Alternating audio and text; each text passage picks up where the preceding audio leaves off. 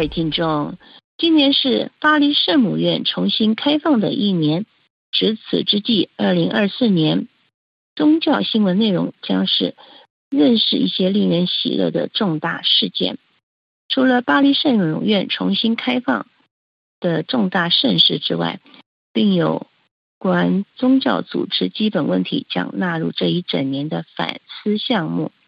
根据教皇方济各的决定，二零二四年对于天主教会来说将是致力于祈祷的圣年。致力于祈祷的学校，还有朝圣之旅以及教区受邀展示其在社会活动的主动性，主要的是提醒在个人生活及基督徒社区生活中，祈祷为其中心的地位。巴黎圣母院的重新开放，也展开了各项宗教行动，行事例如下：二零二四年一月一号。法国当局决定将不再接受那些不属于任何法国机构提供的独立伊斯兰宗教教师伊玛目。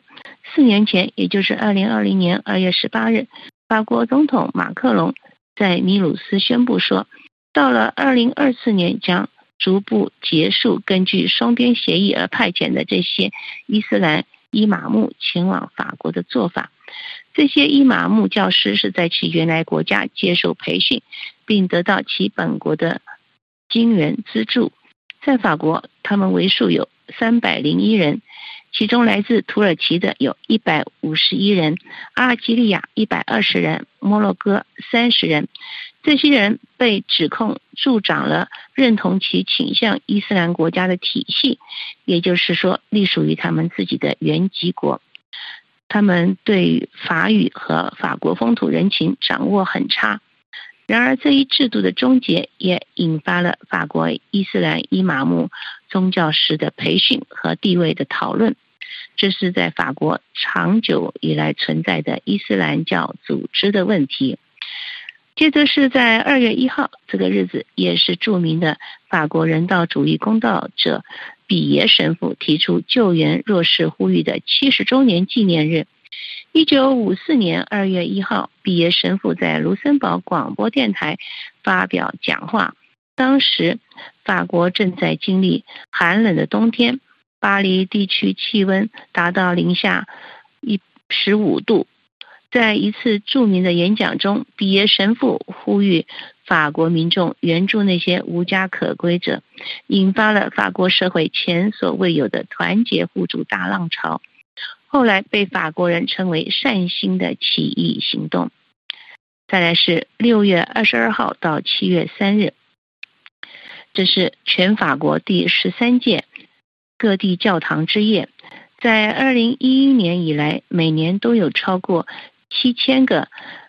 教堂、礼拜堂和大教堂参加这一项由法国主教会议发起的文化活动，例如阅读、音乐会、烛光参观晚会，甚至祈祷的时间。在一周的时间里，这个教堂之夜活动通过各种活动的举办，向游客参观者介绍法国教会丰富的文化以及古迹建筑遗产。再来就是七月二十五到八月十一日之间，此时巴黎奥运会之际，这项本着世界天主教青年精神组织的体育和精神活动将汇聚巴黎和大巴黎地区两千三百名十八岁以上的年轻天主教徒。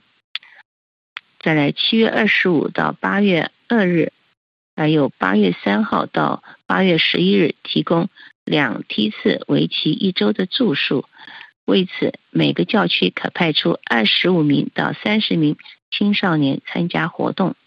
接着是二零二五年九月八号至十五日，第五十三届国际圣体大会在厄瓜多尔举行。继二零二一年布达佩斯会议之后。这次的神职人员及平信徒的会议将于今年在基多举行，主题为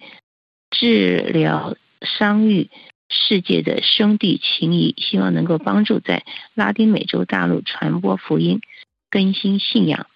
教皇方济格已被邀请前来主持闭幕活动，他尚未予以答复。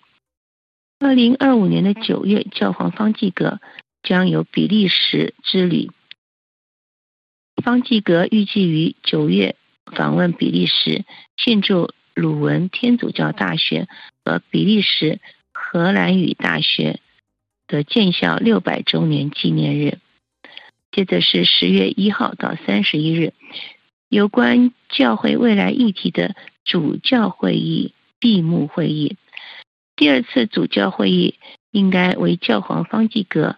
三年前发起的那项主教会议画上句号。这次是十二月八号，最后也是众目所瞩的巴黎圣母院的重新开放。二零一九年四月，巴黎圣母院大火烧毁了历史悠久的部分建筑物。近五年后，十二月八日，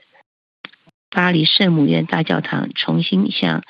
公众开放，并进行弥撒礼拜。二零二三年十二月七日，距离教堂尖顶烧毁倒塌的日期一年，